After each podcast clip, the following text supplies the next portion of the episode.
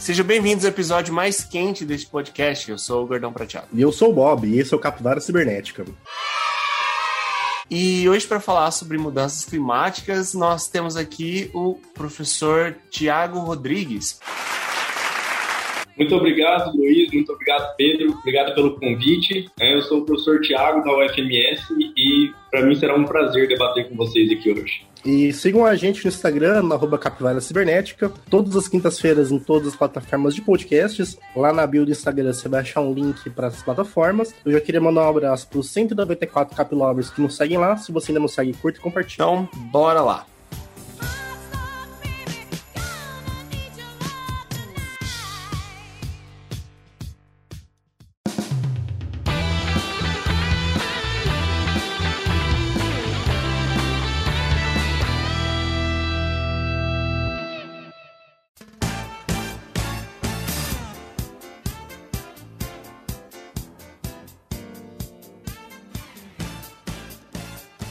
Hoje nós vamos falar sobre aquecimento global. Só que antes da gente falar exatamente sobre isso, professor, eu queria que o senhor desse uma falasse um pouco o que, que você pesquisa, o que, que você trabalha e qual que é a sua afinidade com o tema. Eu sou físico de formação, né? sou formado pela Universidade Federal do Mato Grosso. Né? Me formei em física em 2009 e desde então ingressei no mestrado, doutorado, trabalhando na área de física ambiental. Né? Então, na verdade, a gente estuda os processos físicos do ambiente né, entender esse, esse intercâmbio entre a superfície e a atmosfera, né? ou seja, a superfície, como que a superfície vegetada interage com a atmosfera, é como que os processos físicos da atmosfera também interferem na dinâmica da fotossíntese e a dinâmica do vapor de água que é trocado né, pelas plantas para obter alimento através da fotossíntese. Né? E a gente sabe que os processos do ambiente, né, a temperatura, a umidade, interferem diretamente nesse processo. Em relação a, ao que é o aquecimento global, o que, que esse troço que a gente desde pequeno escuta falar sobre isso, alguns tem algumas opiniões meio divergentes, mas mas o que, que é? O que, que define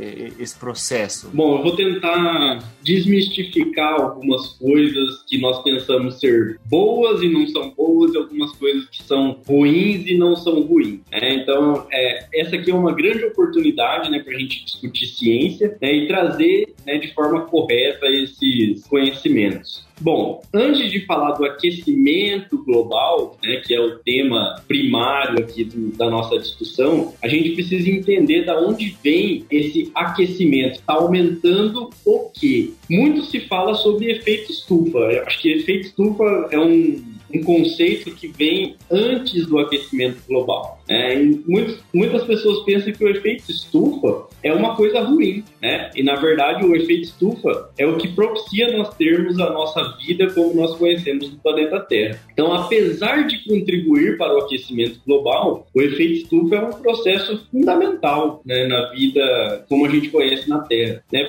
Pois faz com que o planeta se mantenha em temperaturas habitáveis. Se não fosse o efeito estufa natural, né, nós teríamos a temperatura em torno de menos 18 graus na Terra. Que essa, esse conceito do, do efeito estufa, a gente mesmo vê desde o ensino básico que parece que é um, que é um grande vilão o efeito estufa. É um negócio que assim. Exatamente. O efeito estufa causa o aquecimento global e a gente precisa impedir o efeito estufa. É que eu acho, né, Luiz, que no ensino médio rola mais uma simplificação de termos, assim, né? Daí acaba meio confundindo um termo com o outro, né? Do que é o efeito estufa, né? Do que é do que são as mudanças climáticas, né? Como que é causado o efeito estufa natural da Terra? É, nós temos alguns gases que contribuem para esse aumento da temperatura que seria menos 18 graus e ninguém poderia viver na Terra, né? Para que chegasse a temperatura de 15 graus positivos, que é a temperatura média da Terra, né? Então, alguns gases, como CO2, como vapor de água, eles contribuem diretamente para esse aumento da temperatura, né? Não só os dois, mas também o metano, alguns gases nitrosos contribuem para esse aumento.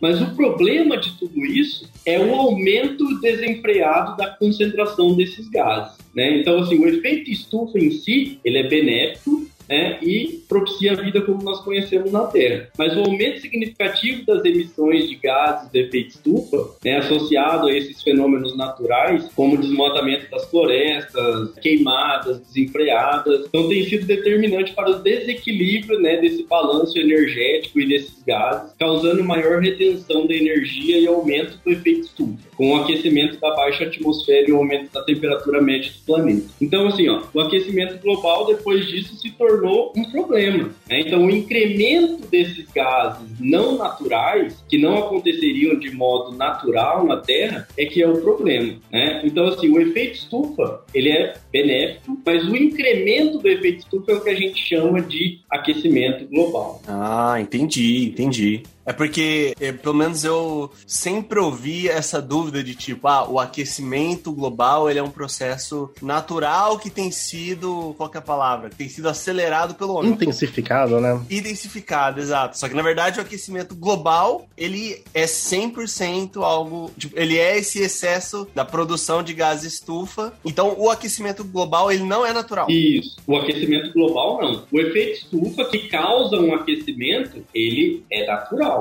né? Isso já acontece antes do homem estar presente na superfície da Terra. Né? Então, mas a partir da Revolução Industrial, quando o homem começou jogar deliberadamente em concentrações muito grandes gases como CO2, né? Então a gente começou a intensificar esse efeito estufa, né? Porque assim o aquecimento da Terra, da superfície da Terra, aqui da baixa atmosfera, né? A gente recebe os raios do Sol, né? Esses raios do, do Sol interagem com a superfície, interagindo com a superfície, eles começam a, a superfície começa a emitir calor, né? Isso é um processo normal. E esse calor, ele, se não existisse o efeito estufa natural, ele iria embora, né? E na parte da noite seria muito frio. Mas existe uma, um cobertor na atmosfera, que são os gases de efeito estufa, que interagem com essa radiação infravermelha, que é o calor emitido pela superfície, e devolve um pouco desse calor para a atmosfera, né? Ele traz de volta. Então, por exemplo, quando a gente está sentindo frio, o que, que a gente faz? A gente coloca um cobertor. O cobertor, na verdade, ele não esquenta a gente. Ele só impede, né, que a gente... Isso. Ele aprisiona o calor que nós mesmos emitimos. Né? Mas se você está sem cobertor, esse, essa radiação que seu corpo emite, essas radiações de infravermelho, ela se vai se perder pelo quarto inteiro e não vai te esquentar. Né? Mas quando você coloca um lençol, você impede que essa radiação que seu corpo emite se perca no quarto e ela vai ficar ali naquela região embaixo do lençol e você vai se beneficiar disso daí, né? Basicamente o efeito estufa é isso daí. Só que, por exemplo, se não está muito frio e aí um lençol é suficiente, aí você pega e coloca três lençóis. O que, que vai acontecer? Você vai sentir muito calor. Por quê? Porque vai aprisionar quase 100%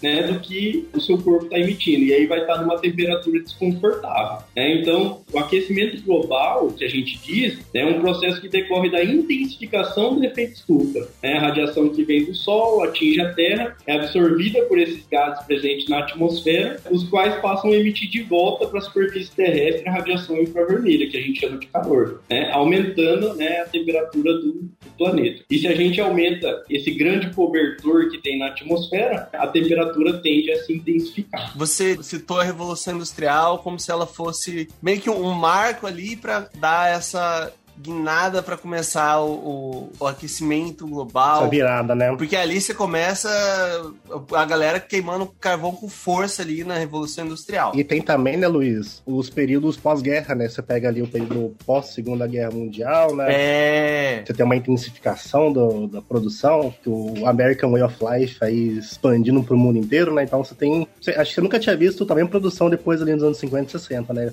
No, no final da, da Segunda Guerra Mundial, a reconstrução da Europa. É possível observar, né, como você disse, é, nesses períodos onde se intensifica a queima, a, a utilização de energia, principalmente né, de combustíveis fósseis, carvão, que nesses períodos é possível observar o aumento da, da temperatura, ou seja, decorrente desse aumento de concentração desses gases na atmosfera, né? São períodos onde a gente aumenta esse cobertor que nós falamos aí na, nessa parte introdutória. Aí. Eu tenho uma pergunta aqui. E as vacas? Elas são tão decisivas assim mesmo? O peso das vacas é tão problemático assim? Não, porque você não lembra que falavam que as vacas peidam e soltam metano e isso era um problema pro efeito estufa? A história é essa. Maiores produtores de metano do, do planeta. Além da quantidade de, de água que você consome, enfim, tem diversas questões relacionadas à cadeia produtiva de proteínas nos animais. Já sempre esse assunto, né? Que o peido das vacas ia destruir o mundo. Então eu queria perguntar pro professor, isso é verdade ou isso é mentira? Isso? Quando a gente vê, assim, informações muito alarmistas, a gente tem que né, tomar um pouco de cuidado, né? Dizer que, que o pum das vacas vai destruir o mundo, né? É meio sensacionalista, mas existe um pouco de verdade, né? Porque o metano é um desses gases de efeito estufa, né? Ele está em menor concentração, bem menor concentração, tanto que o CO2 a gente mede em ppm, né, que é parte por milhão, e o metano a gente mede em parte por bilhão, né? Então é menor concentração na atmosfera. Então, uma baixíssima concentração, né, já consegue contribuir no efeito estufa, né? Então, um pequeno incremento do metano poderia ser um problema. É, mas a gente vê pelas emissões, é, por, talvez até por imagem de satélite, a gente consegue observar que a concentração de metano ela não variou muito. Por isso que a gente fala muito do CO2. É, na verdade, o CO2 nem é o maior gás potencial de efeito estufa. Na verdade, é o vapor de água. Mas por que, que a gente não fala do vapor de água? Porque o vapor de água é um gás, o vapor de água ele é estável na atmosfera. Né? Ele não muda de concentração, ele não muda a concentração na atmosfera. A gente sabe que existem os períodos sazonais, um período mais chuvoso, um período mais seco, mas mesmo assim a variação é muito baixa do vapor de água. Mas por que, que se fala então do CO2? É porque o CO2 é o gás que aumentou em grande concentração na atmosfera. Né? Então a gente saiu ali num período ali pré-revolução industrial ali de é, em torno de 200 230 ppm e hoje a gente já está acima de 400 ppm. Né? Então, praticamente dobrou a concentração de CO2 na atmosfera. Então, por isso que se fala do CO2, porque toda a cadeia produtiva foi baseada no carvão, né? foi baseada no petróleo, né? que são cadeias produtivas que emitem grande quantidade de CO2 para a atmosfera. Se, se der certo a, todo o processo ali de combustão do, do carbono, mesmo no carro, né? Se, se der certo, se tiver bonitinho funcionando, o carro ele vai acabar gerando sempre gás carbônico. Então todo carro vai, vai ser um produtor de gás carbônico aí ambulante. E quantos carros a gente tem hoje andando por aí? Se for comparar com, sei lá, 20 anos atrás e, e hoje, até mesmo aqui no Brasil, que o carro é caro, a gente tem um monte de carro. Nem só isso, né, Luiz? Quando a gente fala de carro, a gente tá vendo o envelhecimento da frota. Então, você pega nos Estados Unidos, a frota, ela tinha uma idade média, acho que 10 anos atrás, de 9 anos, passou para 12 agora. Então, isso também é um problema, né? Tem carros mais velhos, tendem a poluir mais. Inclusive, teve diversos escândalos envolvendo a Volkswagen, não sei se vocês acompanharam, que ela estava sabotando, é, alterando os relatórios de emissão dos carros para poder vender carro diesel na Europa. Isso foi um puto escândalo lá. O Dieselgate. É, toda a cadeia a gente tem que pensar né, em tentar substituir esses carros. O Brasil é um grande líder mundial nisso daí, né? Porque a nossa frota, ela não é 100% diesel e gasolina, né? Nós temos biocombustíveis como etanol, né? O Brasil é líder em utilização de etanol para automóveis, né? Então essa é um passo a ser melhorado nos outros lugares, mas existem também outras estratégias, né? Por exemplo, a gente investir, por exemplo, em energia solar, em energia eólica, e que existem problemas também. Existem muitas discussões sobre a construção das placas solares, que elas também geram resíduos, mas tudo, a, a ciência ela evolui assim, né? Não é de uma, de uma hora para outra nós, nós vamos conseguir uma solução que vai dar um, uma modificação geral no nosso padrão de, de, de consumo, nosso padrão de utilização de energia. A própria energia que o Brasil utiliza, que é de forma hídrica, ela também tem impacto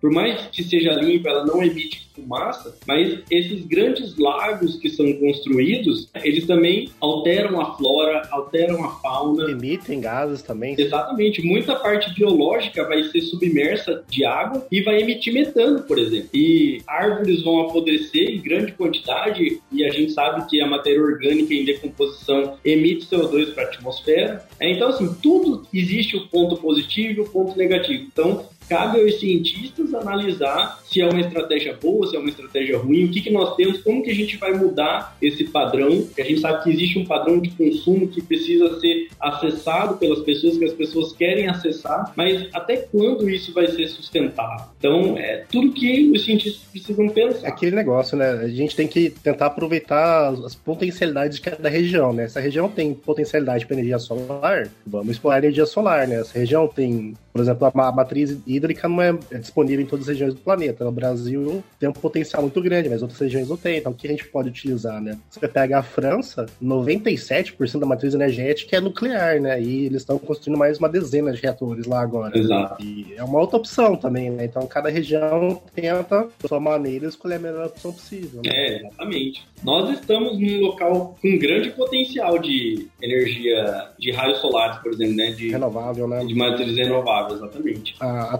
a Toyota agora está fazendo experimentos com combustão, veículos a hidrogênio que fazem combustão tipo hidrogênio. É um negócio muito cabuloso lá. Eles estão avançando bastante nesse sentido. Não, você tem o Toyota Mirai faz uns anos já. Não, não, é porque o Mirai ele usa células de hidrogênio, né? Tipo, células combustíveis. É, eles estão fazendo motores que usam hidrogênio direto. Ah, é um negócio bem doido. A Toyota tá desenvolvendo, a Volvo tá desenvolvendo.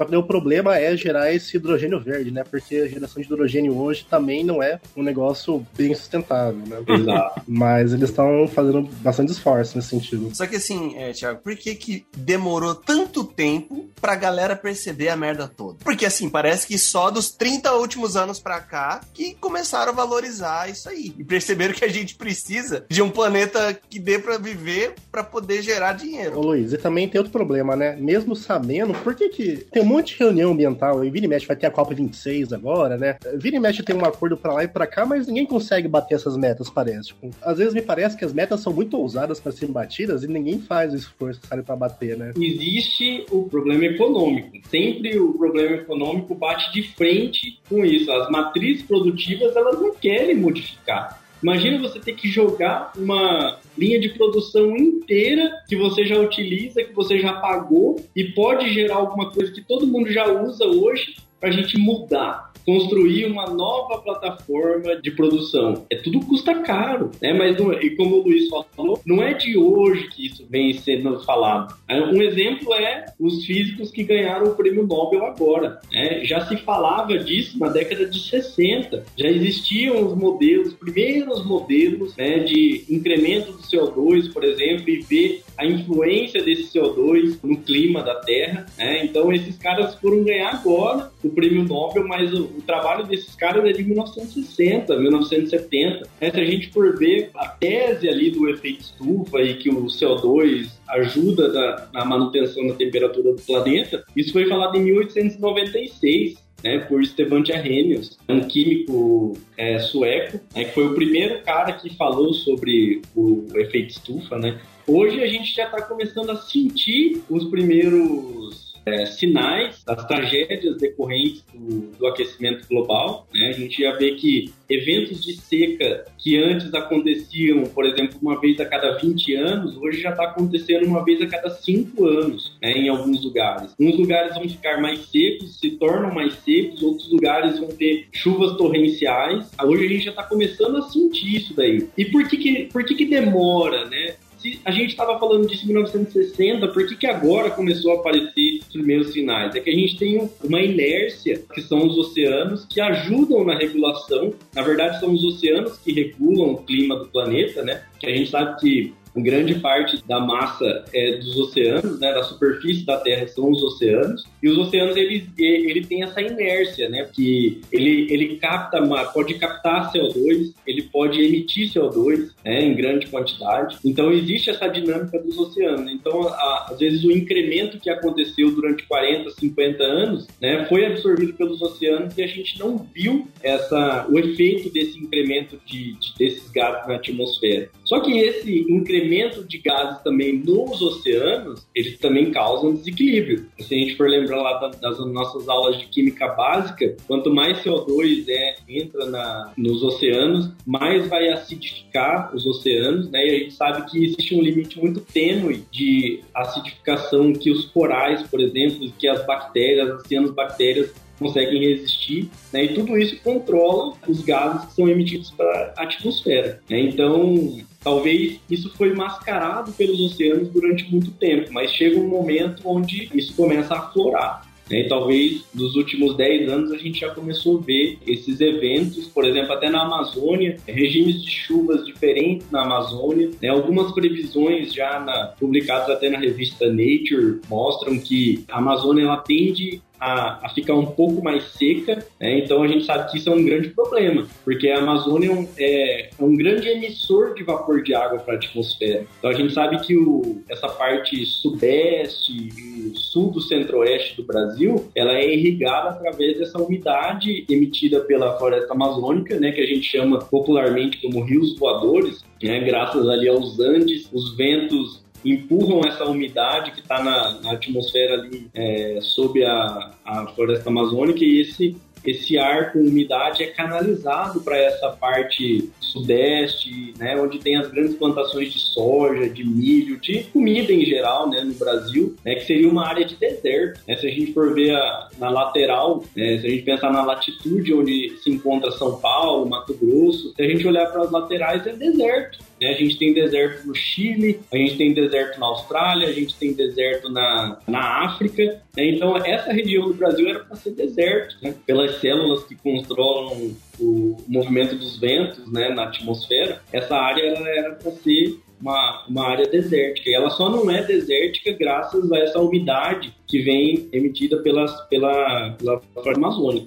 É só para a gente dar um dado para os nossos ouvintes aqui, né, árvores muito grandes da Amazônia, né, elas chegam a emitir cerca de mil litros de água para a atmosfera durante um dia. Se a gente multiplicar pela quantidade de árvores, esse rio voador, esse rio de umidade, em volume, ele tem maior volume do que os, os rios, o rio Amazonas, por exemplo. É, então, é uma grande quantidade de umidade que é canalizada aqui do Mato Grosso, Mato Grosso do Sul, São Paulo, que não existiria se não fosse a floresta amazônica. Né? Então, a gente tem que pensar a floresta como um processo, um, um serviço ecossistêmico. Né? Então, se a gente está destruindo aquilo ali, em algum momento isso vai até causar impacto econômico para os produtores de grãos, por exemplo. É, ao invés de contar com a chuva natural, ele vai ter que contar com a chuva artificial, que custa dinheiro. Né? A irrigação custa dinheiro, gasta recursos hídricos então é tudo isso, assim, não é simplesmente falar de aquecimento global. É todo um mecanismo que está interligado. A Terra é uma só, não existe lá fora. O movimento dos ventos é interno. Né? Então, assim, é um, é um equilíbrio que está tudo interligado. Alguma coisa que é feita numa parte, no, numa região da Terra, ela vai atingir o, outro local, porque não existe lá fora. Por isso que é até muito difícil de fazer essas previsões, porque é muito complexo, seriam é muitas variáveis que até hoje a gente ainda não está considerando. Mas, assim, muitos trabalhos já mostram que até essa parte onde acontecem as produções de grãos aqui no Brasil, né, no Cerrado, brasileiro, mostra que essa área que já é árida numa parte do ano, ela tende a ficar mais árida. Né? Então, será que esse aumento de aridez, né, aumento da seca, vai influenciar na a hora que os, que os produtores vão plantar? Vai ter que plantar um mês mais tarde ou um mês mais cedo? Vai ter que colher antes? Então, assim, tudo está interligado. Essa é a mensagem que eu preciso deixar que tudo que a gente faz é, tem uma consequência. E por que que a galera não tipo, com tanta evidência, com tanta prova de que tá mudando as coisas, por que que a galera chega e fala que esse ano foi mais frio que o ano passado, então é mentira? Por que que tem esse ceticismo ainda em 2021? Acho que o maior exemplo de desinformação a gente está passando nesse momento, né? É, a gente está passando por um momento de pandemia é, tá todo mundo vendo o que está acontecendo, só que a gente está vendo gente ainda falando, por exemplo, contra a vacina, né? Que a gente tomou vacina a vida inteira. Quantas doenças hoje a gente nem ouve mais falar, porque nós há 30, 40 anos estamos fazendo uma campanha de vacinação, vimos que isso dá certo. E nesse momento aqui, por algum, algum ah, causa política, causa econômica, isso vem à tona. Né? E a gente está vendo, a gente está sentindo na pele nesse momento. Agora, você imagina uma coisa mais abstrata, que está mais para a área da ciência, que a gente fala assim, ah, isso aí não, isso não me afeta, não. Choveu semana passada, tá tranquilo. Choveu semana passada, fez frio. Esse ano o frio foi muito maior e esse povo falando de aquecimento global. né? O ex-presidente dos Estados Unidos disse isso, tá aí no Google para quem quiser olhar, disse que os Estados Unidos passou por um frio severo. Então, como é que está tendo aquecimento global? É tanta desinformação, fica difícil para os cientistas. Essas pessoas elas têm um alcance muito grande. Tem um apelo, presidente dos Estados Unidos. Quem somos nós que trabalhamos dentro da nossa universidade, né? O nosso campo de informação é muito pequeno, por isso que é importante esse tipo de iniciativa, como a de vocês aqui, de trazer pesquisadores de diversas áreas e conversar sobre assuntos polêmicos, assuntos relevantes, né? E trazer uma, uma mensagem da ciência, que não é porque diz que é aquecimento global e que em qualquer lugar do mundo vai aumentar a temperatura, né? Mas o problema do aquecimento, da temperatura média da Terra, é que é o problema. Se a gente dizer, ah, desde que começou tudo isso, esse incremento, o aquecimento global, a temperatura média da Terra já subiu em torno de 0,8 graus, em média. Aí você fala, nossa, mas num dia varia tanto a temperatura, né? O que, que 0,8 graus vai fazer? né? Mas na média, se a gente for ver, aqueles serviços ecossistêmicos que eu falei, por exemplo, da floresta amazônica, um aumento assim na, na, temperatura média, isso causa deficiência das enzimas que fazem a fotossíntese. Então, numa escala de tempo um pouco maior. É, a gente sabe, por exemplo, que a gente tem que controlar nossa febre quando está ali 41, que meio grau acima pode ser a morte. Meio grau. Então, para as enzimas que realizam a fotossíntese, também existe né, esse timing na temperatura. É isso que os cientistas estão dizendo. Né? Um aumento na temperatura média pode ser a morte, por exemplo, né? a ineficiência da fotossíntese, né? que seria drástico para nós.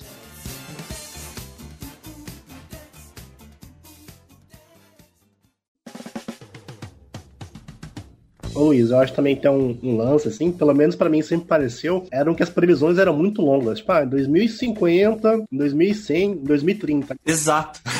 2030 tá ali já, sabe? Tipo, daqui oito anos. Tipo, já não... não, agora a gente faz pra 2099, 2100. É, tá batendo na porta, sabe? E quando eu falava disso em 2005, você falava, nossa, gente, 2030 tá muito longe ainda. Tem, tipo, a gente tem caminho pra percorrer, não é um problema muito grave, sabe? Não, tá, não vai acontecer amanhã, e agora, tipo, cada dia que passa, amanhã tá mais perto, né? Exatamente. Que tem Copa no que vem. Você parou pra pensar nisso, que tem Copa no que vem já? Parece que foi semana passada a Copa, cara. E 2030, se 2030 você vê aquela previsão de que se aumentasse tantos graus a temperatura ia acontecer isso e tal, é, derreter o tanto lá da, da, das calotas polares e não sei o que, é, é, o que tá rolando.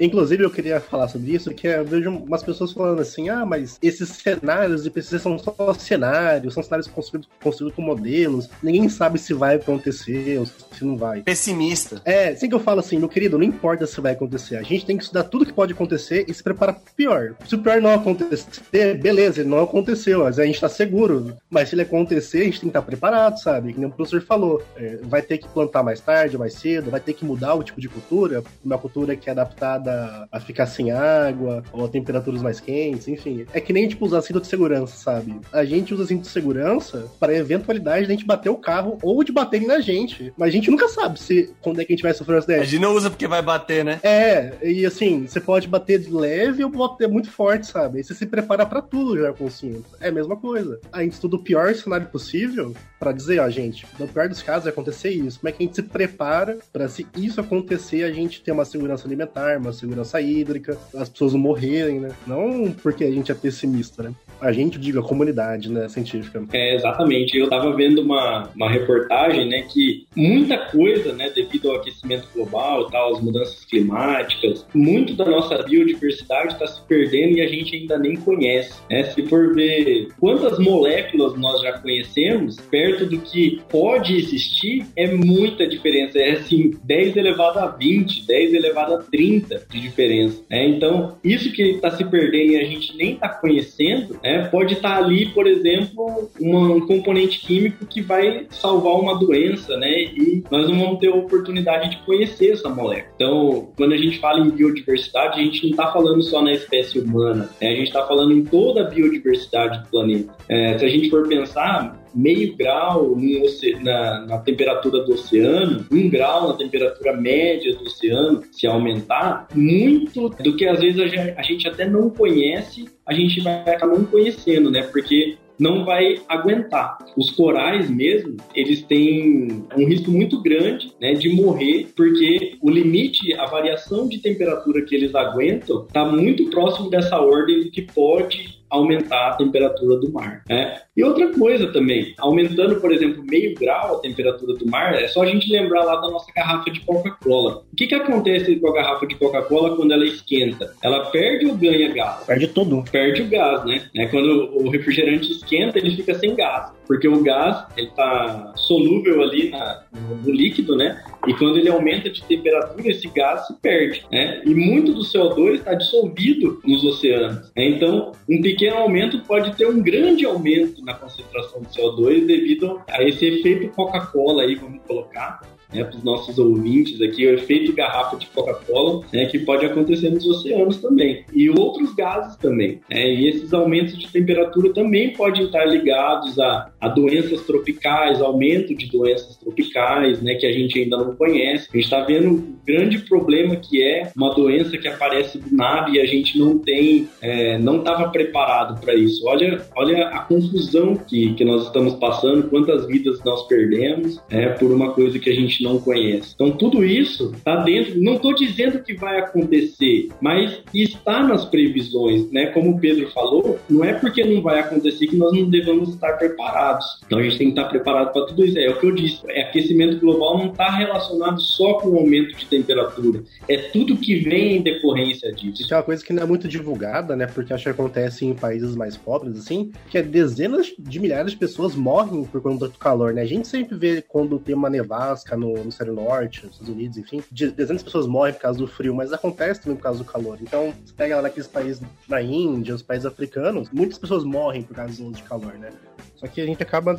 Não é muito divulgado pelo problema, né? E tem uma coisa que o professor Paulo sempre falava, quando ele, trabalhava junto, que era que a gente tem que diminuir a nossa vulnerabilidade a esses eventos extremos, então tá preparado e aumentar a nossa resiliência, né? Então, quando esses eventos chegarem, a gente conseguir enfrentar eles de maneira a minimizar os danos, né? Então, é isso que a gente tenta fazer. A gente avalia, ó, é, como é que a gente pode aumentar a nossa resiliência a esses eventos, se eles acontecerem, ó. A gente tem que fazer isso. Como é que a gente está preparado? A gente tem que fazer isso. Esse exemplo mesmo que Bob deu de pessoas morrendo, a gente teve esse ano de 2021 uma onda de calor tão intensa no Canadá, Canadá, país de primeiro mundo, que morreu gente. E a ideia que as pessoas têm do Canadá é frio, gelo, neve. E teve gente morrendo por conta de onda de calor no Canadá esse ano. Então não é só uma. Em alguns pontos não é só previsão em alguns momentos. É muito mais. É algo que está acontecendo no momento. No momento a gente sente isso. Não é porque esse ano foi mais frio do que o ano passado que resolveu tudo. Pega esse ano, Luiz. Quantas inundações teve ao longo do, do mundo aí? Teve na Europa, sofreu bastante com fortes chuvas, né? A Alemanha sofreu, México sofreu. Agora os Estados Unidos sofreu com fortes chuvas também, Nova York alagou tudo lá. Na China também teve problemas de, de inundação agora. Você tá vendo assim, problemas envolvendo eventos extremos de chuva acontecendo ao longo do mundo inteiro, né? É, e, e sempre quem vai sofrer mais com isso não são os países com maior poder aquisitivo, né? São sempre os países que têm a menor resiliência, né? Como o Pedro falou anteriormente. É, por exemplo, vamos pegar o nosso exemplo aqui que nós passamos na semana passada aqui em Campo Grande, que era um evento que nós não estávamos preparados, né? O quanto de alagamento, né? De árvore caída por eventos extremos. É que foi uma, uma tempestade de poeira com ventos acima de 90 km por hora em Campo Grande, no centro-oeste. A gente teve um estrago violento. Rolou isso em outras cidades do país também esse ano. Mais de 150 árvores caíram. A gente, inclusive, estava gravando nesse dia e a gente teve que parar a gravação por conta do, do, do evento, por pura coincidência. A gente teve que parar a gravação por conta do evento causado por mudanças climáticas. Algo que, para muitos aqui em Campo Grande, até para muita gente mais velha, nunca viu isso na vida e nunca imaginou passar por isso na vida. Sim, e nos países onde a infraestrutura é menor, né, vamos pensar lá nos países da África, né, grandes alagamentos, é, não tem saneamento básico, então aumento de doenças acontece. Né? Então, tudo isso são problemas decorrentes, né? Esses eventos extremos, tanto de calor quanto de chuva, de nevasca, de onda de calor, de inundação, de seca, se nós não estivermos preparados para isso, é um grande problema. Normalmente os países ricos conseguem ter uma maior resiliência quanto a isso, né? Mas a gente sabe que a desigualdade é muito grande né, no globo, né? Então tem populações que vão sofrer muito mais com isso. É, você tem previsões de que muitas nações africanas poderão sofrer com. Assim, a gente já tem aquela ideia de que a África tem muitos lugares que a galera passa fome. E você tem previsões de que isso vai aumentar. Em vez de diminuir, que é o que a gente esperava ao longo dos anos, que diminuísse a desigualdade, na verdade, por conta dos efeitos de seca, você acaba afetando a produção de alimento e, consequentemente, quem se ferra não é a galera que tá lá na Europa, que tá nos Estados Unidos. Esse é outro problema, né?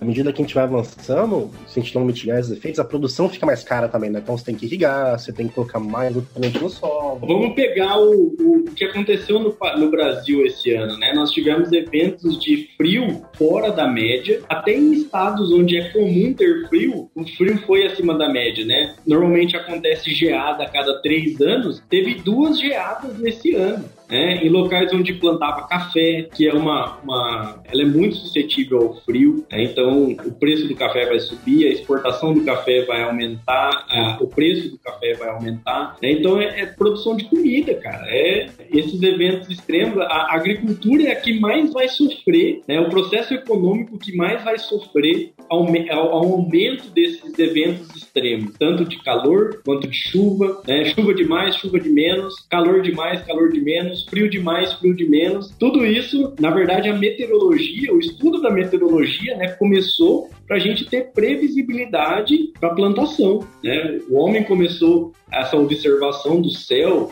há muito tempo atrás para ter uma certa previsibilidade para saber o que, que ele vai plantar. Né? Ele vai jogar todas as fichas dele. Né? A gente está falando do homem mais primitivo, né? que precisava morar do lado de um rio para ter água, para ter chuva, enfim. Então tinha que ter uma previsibilidade muito grande. Mas hoje, quando a gente está pensando na agronomia em alta escala, né? É, o mundo inteiro dependendo da comida que é produzida em algum lugar. Né? Então, tudo isso, a agricultura é o processo econômico que mais sofre com essa falta de previsibilidade. E a gente já vê reflexos disso no nosso bolso hoje, não é em 2030, é hoje. Exato. E, consequentemente, você acaba. Aqui mesmo, pegar o exemplo do Brasil. Se você tem uma, uma seca rolando, você já diminui a produção de energia. Se você diminui a produção de energia, consequentemente, você acaba deixando tudo mais caro literalmente tudo. Porque o que, que a gente faz hoje, no mundo que a gente vive sem energia? Nada. Quem mais tá de boa, talvez seja.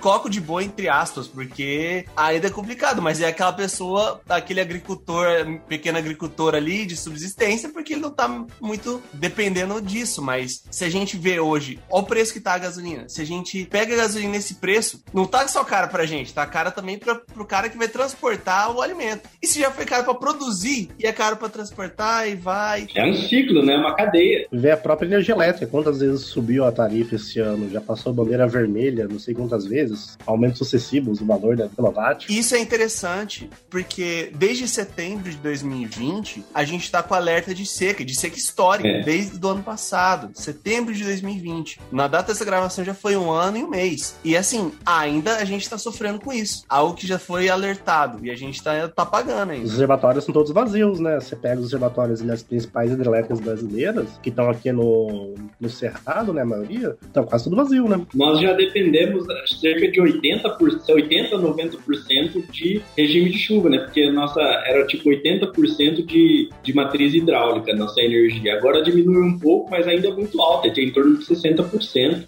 Né? Então, é algo que depende. E esses eventos extremos de seca, né, como aconteceu lá em 2001, quando nós tivemos um grande apagão no Brasil, nós tivemos um evento de seca em 2005, nós tivemos um evento de seca em 2010, nós tivemos um evento de seca em 2015 e agora nós temos um outro evento de seca que começou ano passado. Né? Então, olha a quantidade de eventos extremos E nós estamos falando aí em cerca de 20 anos. É quando a gente falava assim, ah, os eventos extremos sempre aconteceram, tudo bem, isso é verdade, né? Porque o clima é, é, é variável, né? A variabilidade do clima sempre aconteceu, mas o período de acontecimento era muito maior. A gente tinha um evento de seca a cada 20 anos, né? Agora em 20 anos eu falei aí 4 a 5 eventos de seca pesado que aconteceram. E aí, assim, demora 2, 3 anos para voltar ao normal. E se daqui 3, 4 anos a gente já está tendo um outro evento de seca, a gente está saindo de um e daqui 3 a 4 anos já tem mais um. Eu já tinha construído reator nuclear para cima e para baixo aí. Eu um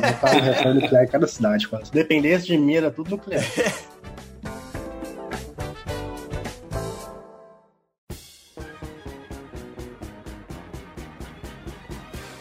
Vou puxar essa deixa, então, aproveitando esse embalo, para falar sobre o que, que a gente tem feito para resolver isso. Porque a gente já apontou diversos problemas, só que o que, que tá rolando? Tanto na parte macro, você pega assim de o que o, o, os governos têm feito, tanto no Brasil quanto no mundo, e o que, que a gente, no nosso pequeno mundo ali, no nosso. no micro, a gente pode fazer para melhorar isso e para resolver. Porque assim, esse ano saiu o relatório do IPCC, que é o painel intergovernamental de mudanças climáticas. Nome difícil, né? É, difícil. Falando que a gente chegou no, no que chamam de ponto sem volta. Parece meio. E provavelmente é um pouco sensacionalista, tipo, mas deu ruim. E aí? E agora? Então, segundo esses estudos, agora a gente tem que minimizar a catástrofe. Então, assim, tudo que a gente fizer agora é pensando que nós vamos aumentar a temperatura em torno de 2 graus até o final do século. Né? Então, se tudo que nós fizermos for correto, a gente vai subir a temperatura em 2 graus. Se tudo der certo. Se tudo der certo. Se, se, nós implementarmos o Acordo de Paris. Se você for ver, a gente não implementou aquele Acordo de Kyoto de 1997.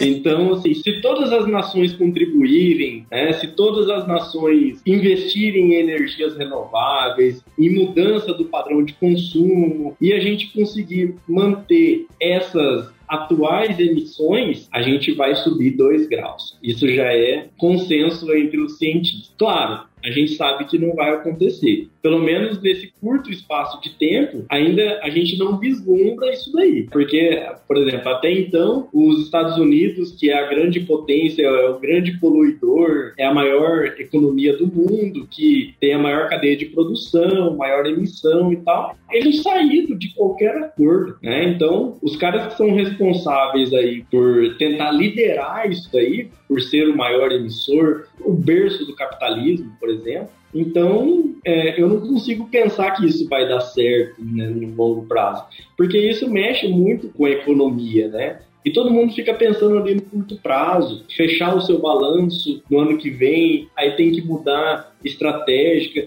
tem que mudar toda uma estratégia de país, né, e mudar a matriz energética para que isso tudo dê certo. Né? E a gente sabe que desenvolvimento está ligado com energia. E hoje a gente fala, quando a gente fala em energia, não são energias limpas, que demandam um custo maior para ser adquirida. A gente está falando de energia de fontes poluidoras. E se energia está ligada a desenvolvimento, né, todo mundo quer desenvolvimento e todo mundo quer desenvolver, mas fala assim: não, a gente não vai poluir. Mas não tem essa. Né? O desenvolvimento está ligado a maior uso de energia. E maior uso de energia não é energia limpa, é energia poluidora. Né? Então a gente fica nesse impasse. Então a gente, o que a gente tem que fazer é discutir, trazer à mesa o problema. Os cientistas estão fazendo a sua parte, estão trabalhando ali. Não que os modelos sejam perfeitos, mas estão sendo aperfeiçoados. A gente tem que trabalhar com o que tem hoje. Então a maioria dos cientistas estão dizendo: a gente precisa mudar. Quais são as alternativas? São essas. Isso é factível? Não é factível? Em quanto tempo? Em 30 anos? Em 40 anos? Mas a gente vê que normalmente fica mais na discussão, na retórica, e o problema está aí. Quem será afetado seremos nós mesmos. Conta isso, até aquela frase do Putin, né? Lembro que você viu quando a, a Greta tinha falado alguma coisa e o Putin deu uma resposta cruzada para ela, que era faz ano passado, retrasado. Aí ele falava: como é que você vai dizer para os países que não são desenvolvidos não se desenvolverem agora? Como é que você falar pro cara, os países podem falar: não, espera mais 20 anos para se desenvolver enquanto a gente fica aí na merda, que a gente vai diminuindo aqui, a gente já é rico, a gente vai estar diminuindo e depois a gente desenvolve. Assim. É complicado isso, né? Você pega. Eu, eu, eu, sempre pensei que esses países mais ricos eles tinham que ter metas mais ousadas que os pobres, sabe? E ainda financiar o desenvolvimento. Sim, com certeza. Porque eles estão há quantos anos emitindo aí, sabe? Você pega, por exemplo, a China. A China é o, é o lugar que mais produz produtos do mundo. E a gente sabe que a produção da China não é lá muito limpa, né? Agora eles estão feitos esforços para mudar a matriz energética, mas não é muito limpa. E, tipo, eles querem que todo mundo mude, mas a gente continua produzindo aqui e vocês que se virem para mudar, né? Então tem também um, uma jogada política muito forte por trás disso, né? É mais ou menos essa discussão, Pedro. É, é por isso, porque poluição está ligado com energia, produção de energia, e energia está ligada a desenvolvimento. Então, vai ficar essa discussão, né? Quem já é industrializado, por exemplo, tem problemas em mudar sua matriz de produção. E quem não é desenvolvido quer se desenvolver. E para se desenvolver precisa poluir, né? Precisa usar energias, né? De energia barata, né? exatamente, energia barata. É, só que uma coisa que eu, eu tenho dúvida, porque eu acredito nisso que o Bob falou antes sobre a questão da, da energia feita com matriz nuclear. Sou grande fã. Inclusive, Luiz, antes de você comentar, eu vi uns documentários algumas vezes e os caras dizem que o grande problema da não popularização da energia nuclear foi alguns lobbies feitos pela indústria petroquímica, enfim, outras indústrias, que tornaram tão absurdas as regras de segurança para você construir uma energia nuclear, uma usina nuclear, que isso inviabiliza o projeto, sabe? Você tem que cumprir. A, as normas de segurança são tão altas que inviabiliza o projeto. Você não consegue fazer, você não consegue bater as demandas de segurança. E você vê, tipo, países como a França, que tem uma matriz nuclear muito grande, você não tem uma maior concentração de pessoas com câncer, por exemplo. Que é uma das principais pessoas falam. E hoje é super seguro. A é, energia nuclear hoje, assim, você tem reatores de setores mais modernos, eles são impossíveis de terem uma falha, sabe? De derreter, então, meltdown, tipo, da merda que nem deu em Chernobyl. Praticamente impossível possíveis, operam em pressão ambiente, enfim, muito avançado. E claro, né, você tem lá o Bill Gates tentando desenvolver a fusão nuclear dele, mas tá meio longe ainda, né, para conseguir bater uma fusão nuclear. Esse tipo de usina é realmente uma energia limpa, assim? Seria essa fonte de energia mais limpa que a gente tem hoje em dia? Antes do você falar, sabe por que eu gosto muito da energia nuclear? Porque ela acho que é a única fonte que a gente tem de produzir energia a gente consegue estocar o lixo, sabe? Quando você tem uma termoelétrica, você não consegue prender o gás. O gás, ele, ele, vai, ele vai, ele vai embora, sabe? Energia nuclear, você tem o que lá? Você tem o vapor de água que sai das torres de resfriamento e você tem um lixo nuclear que você consegue guardar isso, sabe? Ele não evapora para a atmosfera, você consegue botar num cestinho e guardar, basicamente. É a única fonte de energia que você consegue consegue pegar o resíduo e guardar num lugar, eu acho isso muito vantajoso em questão de eficiência é, é, fantástico. O aparato não precisa ser muito grande, como um lago gigantesco que é, vai é, muda completamente a dinâmica hídrica da região, né? Você faz uma hidrelétrica, você caga tudo em volta. Afeta populações nativas, flora, fauna, enfim. Mas a gente diz que é uma energia limpa, né? E ah, realmente a, a energia nuclear, ela demanda pouco espaço, a, a, eficiência é muito boa, né? O gasto não é tão grande, o resíduo visível é o vapor de água, né? É como se fosse é uma termoelétrica, só que sem queima de carvão, né? Na verdade, através da fissão nuclear, existe uma liberação muito alta de energia, né? Que vai esquentar um panelão de água e esse panelão de água vai soltar um vapor e vai mexer a turbina. Para quem não sabe como funciona uma, uma usina nuclear, aquela fumaça que sai daquelas chaminés gigantes, aquilo é vapor d'água. Aquilo é água, somente água. É um caldeirão gigante fervendo, né? E a energia que faz com que a água esquente é de forma nuclear, é uma fissão nuclear. É o mesmo princípio de um motor a vapor, é o mesmo princípio. Isso, é o mesmo princípio. É o que a, os trens no começo da evolução industrial faziam.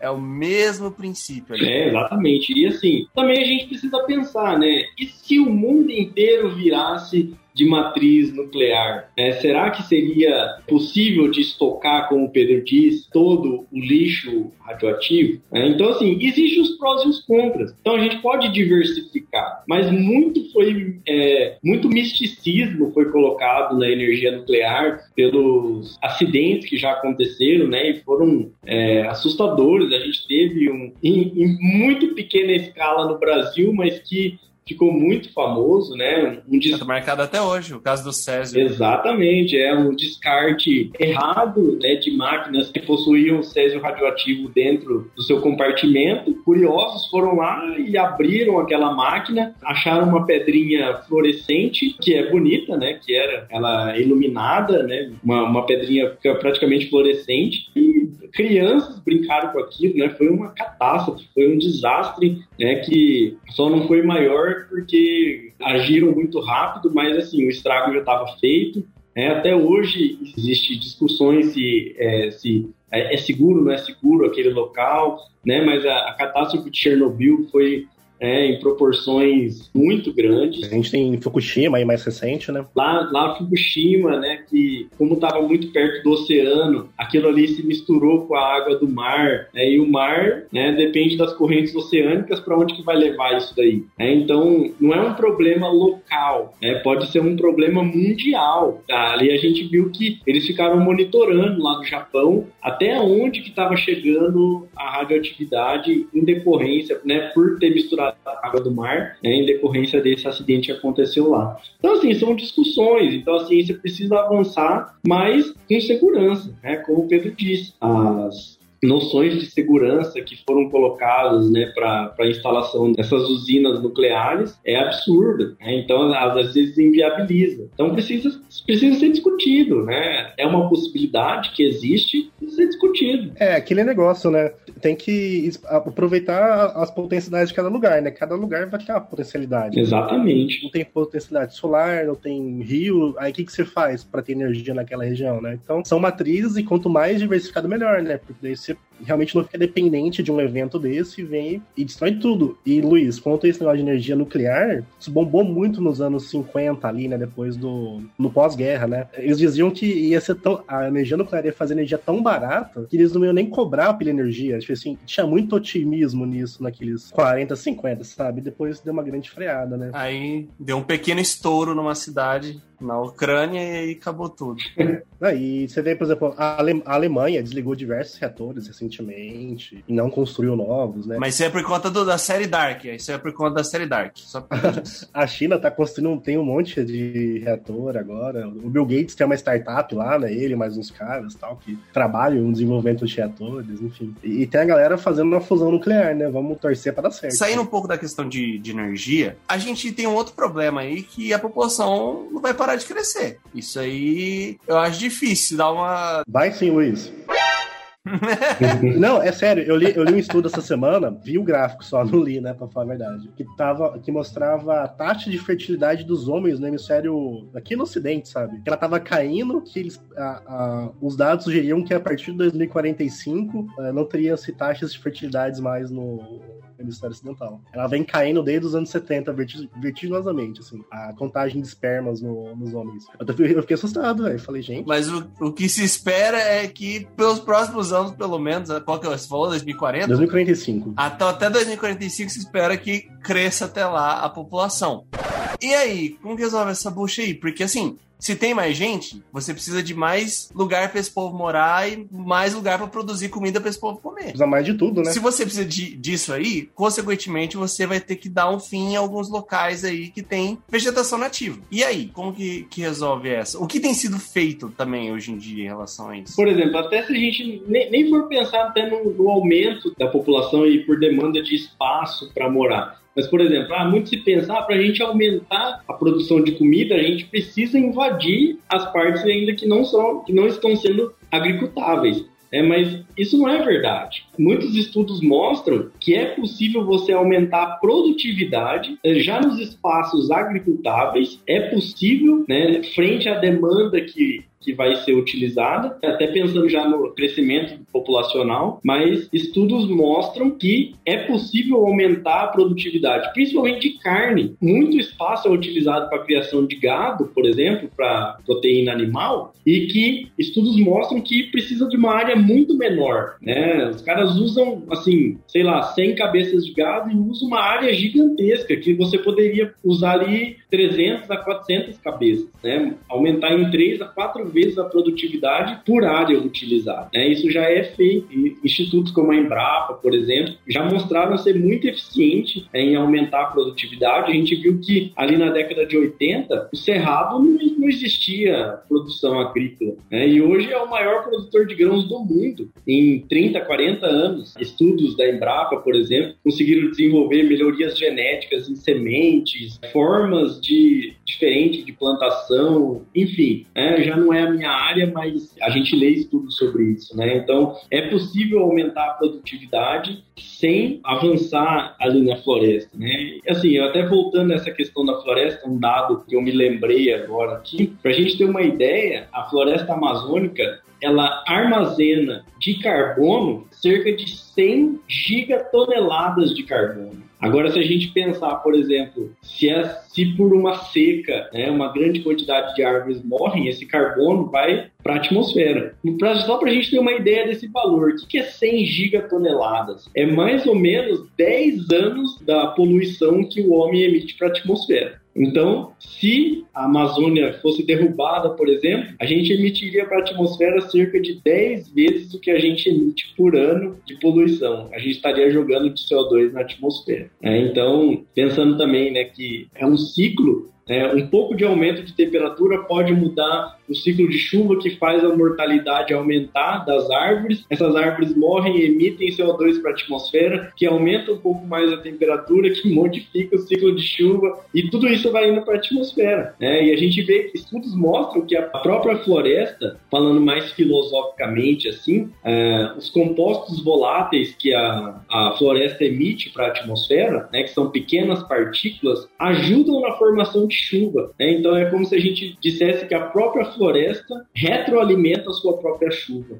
É, porque a gente sabe que para ocorrer chuva precisa de particulados na atmosfera, e não é qualquer particulado, é, e esses que são emitidos pela floresta são justamente aqueles que ajudam na formação de gotas de chuva que são efetivas e realmente caem em forma de chuva. Às vezes a gente pensa, ah, mas a poluição então aumenta a quantidade de material particulado e ajuda a chuva. Não, esse tipo de material particulado emitido pelas queimadas, eles na verdade aumentam a competição das gotas de chuva. Então, por mais que eles aglutinem água, mas aumenta a competição e, é, e isso vai juntar, virar uma nuvem e cair em forma de chuva. É como se você aumentasse a competição por gotas de água, entendeu? E esses emitidos pela floresta, esses compostos voláteis, eles são emitidos para a atmosfera e eles realmente ajudam na formação de chuva. Né? Então é como se a própria floresta, cientistas, para dizer para mais fácil para a população, é como se a floresta emitisse um cheirinho de chuva. Né? E esse ajudaria diretamente né, e a, a próprio retroalimentar a própria floresta. E as cadeias produtivas no Brasil são muito ineficientes. Né? Você pega a produção de alimento, o tanto que você perde entre produzir e a, e a ponta, você perde muito alimento, sabe? Exato. Só esse muito de eficiência em você talvez produzir mais perto de onde consome, você tem diversas maneiras de melhorar isso, né? Consegue já é, aumentar a produtividade das regiões, né? E o, o Brasil é um grande exemplo nisso, que você pega a, a produção agrícola brasileira é muito eficiente, né? Você produz muito por hectare. Eu lembro que uma vez trabalhava no laboratório do, de erosão e vinha nos espanhóis para cá estudar como a gente fazia terraço, sabe? E terraço é uma prática super normal pra gente fazer, sabe? É uma coisa simples, barata de fazer e dá um puta retorno pro agricultor, né? E os caras lá não tinham a menor ideia de como se fazia, como se projetava o sistema de terraços, enfim. A gente, nesse sentido, tem, tem a Embrapa tem desenvolvido coisas que são muito boas, né? Que aumentaram a produtividade do, da região do Cerrado, principalmente exponencialmente, né? É, a agricultura brasileira é um grande exemplo que a ciência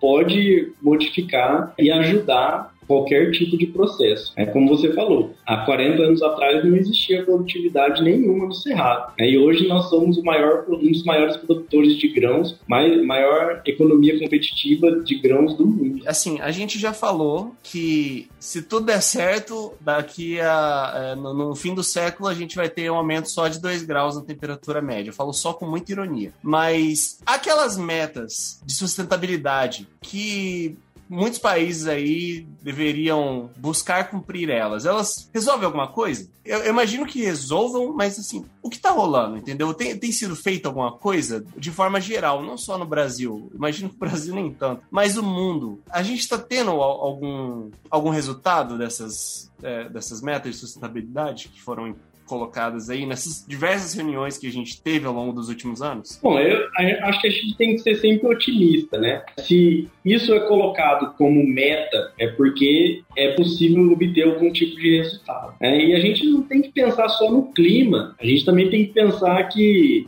que diminuir a poluição estava mexendo diretamente com a nossa saúde, não é isso? Se a gente diminui, por exemplo, a emissão de gases, é, diminui as queimadas provocadas né, antropicamente pelo ser humano, tudo isso tá, tá ligado diretamente à nossa saúde. Não, não só pensando que isso vai aumentar ou não as mudanças climáticas, o aquecimento global, mas eu acho que essas metas de sustentabilidade, diminuir esse padrão de consumismo né, e utilizar as matérias-primas e tal, né, de forma desordenada, eu acho que isso também tá ligado diretamente à saúde. A gente fala, por exemplo, ah, que tal cadeia produtiva vai, vai poluir um rio, mas, nossa, aquilo ali tem uma fauna, tem uma flora, e tudo isso está ligado com a saúde da população. Então, não só pensando que essas metas vão ser eficientes para a mudança do clima, mas reduzir o desmatamento, por exemplo, se a gente pensar não só no aquecimento, mas que uma diversidade enorme de espécies naturais vão ser poupadas e podem ser estudadas futuramente, cadeias químicas vão ser estudadas futuramente e pode trazer benefício e cura de alguma doença, enfim. Esse tipo de estratégia não é somente para é, mitigar as mudanças climáticas, né? Eu acho que está muito ligado também à saúde da população. É isso, o professor falou, né, Luiz? Interessante porque a gente vê muita discussão da conservação ambiental ligada a mudanças climáticas, né? Mas elas não estão ligadas diretamente. Conservação ambiental tinha que ser um tópico de estudo e discussão por ser nossa obrigação enquanto espécie, sabe? Conservar o ambiente. Exatamente. Porque conserva a nossa própria existência,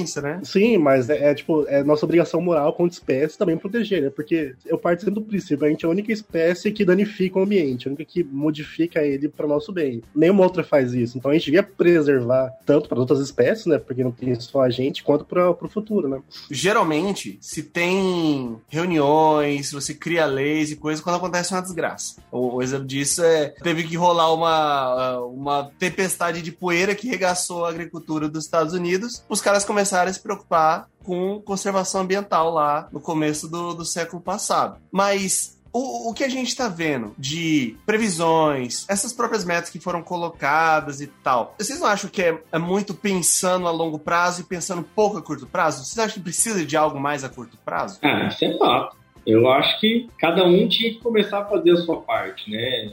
Por, pelo menos o que está ao nosso alcance. Lógico, as coisas vão evoluir em uma, uma, proporção maior quando os governos, né, que têm esse poder de mudar mais, muito mais rápido e em uma escala muito maior, quando eles tomarem essa posição, com certeza isso vai acontecer de uma forma mais rápida. Mas eu acho que nós, como indivíduos, né, nós também temos que pensar a nossa contribuição para mitigar um pouco essa, esse problema. É, por exemplo, a gente, na nossa casa a gente pode deixar de consumir coisas supérfluas, separar o nosso lixo. De alguma forma, existem comunidades de pessoas que trabalham com lixo renovável, com reciclagem, né? Então, toda cidade tem isso, mas às vezes a gente não tem o Estado fazendo isso em coordenação. Mas nós, talvez, como indivíduos, podemos contribuir com isso. Então tá faltando aquela propaganda de fazer xixi no banho de novo. É, isso aí se a gente for ver eticamente, tudo bem, tá, tá, correto, mas a gente sabe que a grande quantidade, por exemplo, de água que é desperdiçada, se a gente for ver lá, 70%, 80% é utilizado pela agricultura de forma talvez errada, né? Se a gente pensar depois lá, voltando naquele assunto de melhorar as estratégias, né, a eficiência da produção, talvez não precisaria estar usando essa quantidade de água. Ali você está fazendo a sua parte, né? Mas quer, não, não quer dizer que isso vai trazer um retorno significativo, né, pensando numa escala mais global. Né? Então, talvez ali o xixi no banho é ético, mas talvez em eficiência não seja tão efetivo droga. Anos, anos e anos fazendo minha parte pra meu efeito. Não, mas você tá certo. Você tá fazendo a sua parte. A coisa que tá conversando com a, com a Bárbara esses dias, que é compra de roupa, sabe? A gente sabe que produção de roupa consome muita água, né? Muita água. Eu sempre falo, pô, eu tenho, tipo, duas, eu tenho, tipo, duas calças. Eu comprei uma agora, eu tava com uma só. Aí eu vejo gente, tipo assim, tem 500 camisas, sabe? Ah, por exemplo, tem gente que compra roupa que nunca usou. É verdade. É, nesse sentido, sabe, de ter um consumo mais consciente, sabe? Compra o que precisa só, não precisa comprar mais do que, do que isso. Planta uma bananeira em casa, usa folha. Eu tenho duas calças, dois tênis, não tem. tem pouca coisa, minimalista.